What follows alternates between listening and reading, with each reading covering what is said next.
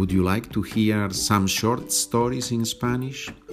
In that way, you could improve your listening skills and increase your vocabulary. That is why my sister Maria and I have written a book with 10 short stories, and we have recorded it. Each chapter has the vocabulary in Spanish, in English, and in German. And there are also exercises. Some of the exercises will help you practice the new words and others will help you pronounce difficult sounds in Spanish. If you are interested in buying the audiobook with the text, please go to my website SpanishWithPedro.com. There you will see first the documents of the podcasts, then the whole package. And the third item is the audiobook that includes the text with exercises and the vocabulary. And now let's continue learning Spanish. Buenos días, buenas tardes, buenas noches. Preguntas sobre el arquitecto. En el capítulo anterior te conté una pequeña historia basada en, una persona que yo conozco, obviamente también un poco de, con un poco de literatura, y en este capítulo vamos a analizar algunas expresiones que usamos en la historia, en la anécdota sobre el arquitecto argentino. Yo te hago preguntas sobre algunas frases y tú debes intentar responder. Después puedes comprobar con mis respuestas.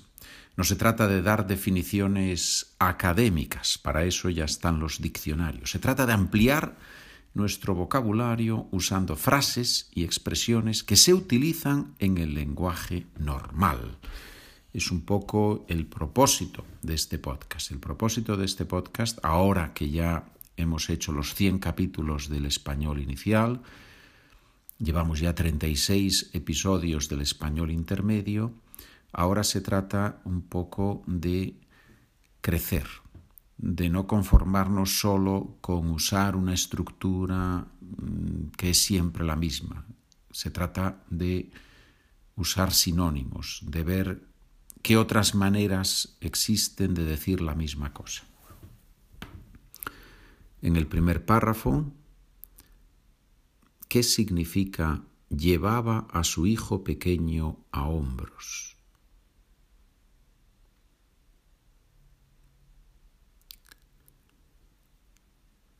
Significa que el niño va sobre la espalda del padre. El peso carga sobre los hombros del padre. Llevar a hombros es una escena muy típica. Los niños pequeños, a los niños pequeños les encanta ir a hombros de sus padres, ¿sí? normalmente del padre o bueno, si la madre puede llevarlo, pues también de la madre. ¿no? Y el niño va viendo el mundo desde arriba. Muy bien. Letra B. Digo letra porque yo en el documento tengo mm, de la A a la Z, ordenado en párrafos, tengo una pregunta, ¿no? De la A a la Z. Entonces, hoy en el podcast, en el audio, vamos a hacer algunas preguntas. Luego, los que tenéis el documento, podéis hacer, obviamente, todas las preguntas. Letra B. ¿Qué es una guardería?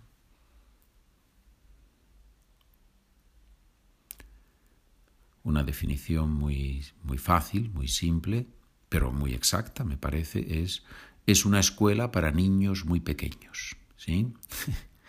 es una escuela para niños muy pequeños, para los enanos. La palabra enano, dwarf o midget, la palabra enano obviamente se puede usar mal, negativamente, como un insulto, ¿no? pero normalmente cuando se habla de niños se dice mm, con un sentido cariñoso. ¿no? ¿Dónde están los enanos? ¿Dónde están los enanos? Bueno, los enanos son los pequeños. Es curioso, ¿no? Como en la lengua muchas palabras, depende de quién las dice, cómo las dice y a quién las dice, cambian totalmente las palabras, ¿verdad? El contexto hace muchísimo. Letra C. ¿Por qué decimos había estado trabajando y no había trabajado?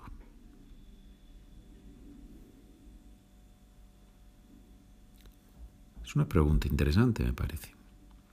Bien, en este caso, el tiempo si quieres llamarlo en progreso, progresivo, había estado trabajando, lo usamos porque queremos enfatizar el proceso, el tiempo que ha durado la acción. Había trabajado es un hecho, punto.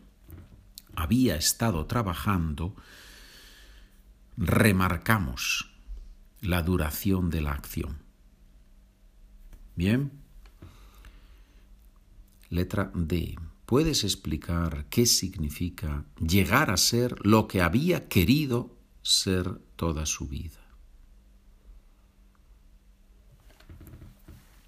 Llegar a ser significa convertirse en convertirse en y llegar a ser lo que había querido ser toda su vida, convertirse en lo que uno había deseado. Por ejemplo, si un niño quiere ser astronauta, todos los niños del mundo en algún momento quieren ser astronautas, ¿verdad? Pues si un niño quiere ser astronauta y pasados algunos años es astronauta, eso quiere decir que llegó a ser lo que había querido ser toda su vida, ¿sí?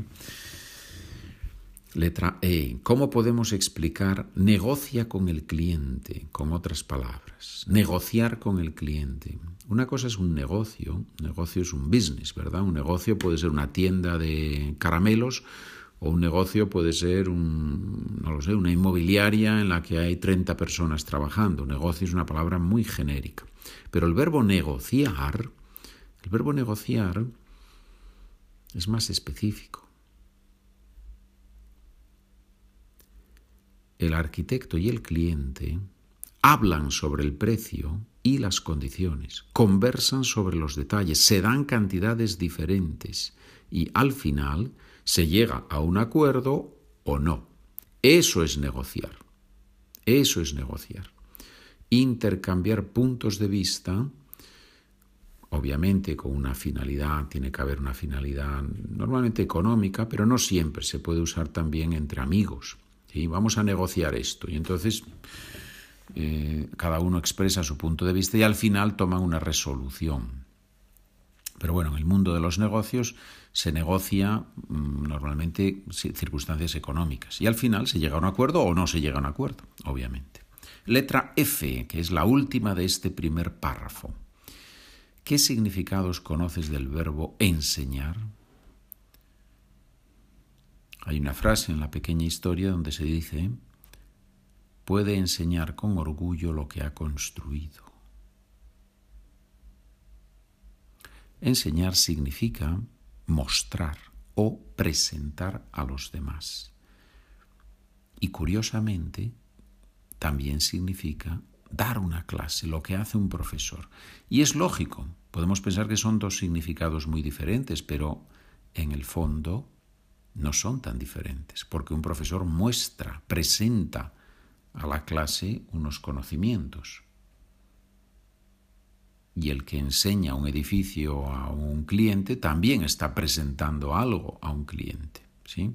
O sea que digamos que es un solo significado que se usa en dos contextos tan diferentes que parece que son dos significados diferentes. Bien.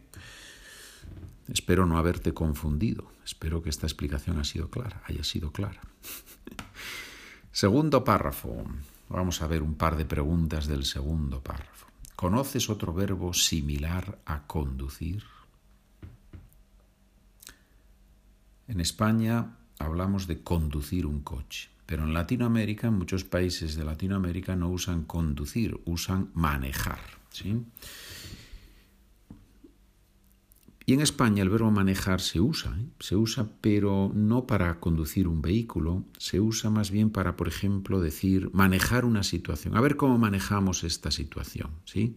A ver cómo afrontamos esta situación, a ver qué cosas hacemos relacionadas con esta situación, eso es manejar, ¿sí?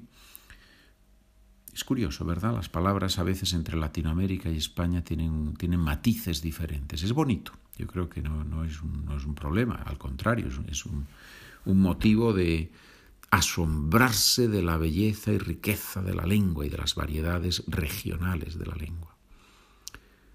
¿Qué es un trabajo nocturno? Bueno, esto es muy fácil, ¿verdad? ¿Qué significa nocturno? Nocturno tiene que ver con nox noctis, la palabra latina para noche. Entonces es un trabajo que se hace durante la noche, nocturno. Hay animales nocturnos, animales que durante el día están escondidos, no se les ve, y solo salen por la noche. O animales nocturnos porque cazan por la noche. Hay también personas nocturnas. ¿Quiénes son las personas nocturnas? Las personas nocturnas son las personas que duermen durante el día y por la noche salen, no sé si a trabajar o de juerga, pero, pero salen por la noche, se les ve solo de las noches, por las noches, ¿no? Se les ve solo por las noches, no de las noches. Muy bien, señores. Última pregunta, la segunda, la última pregunta del segundo párrafo. ¿Qué significa lo recogía? Me parece que dijimos que el papá lo recogía al niño, recogía al niño en la, guardería, ¿verdad? Bueno, ¿qué significa recoger a alguien? Significa que lo tomaba y se lo llevaba.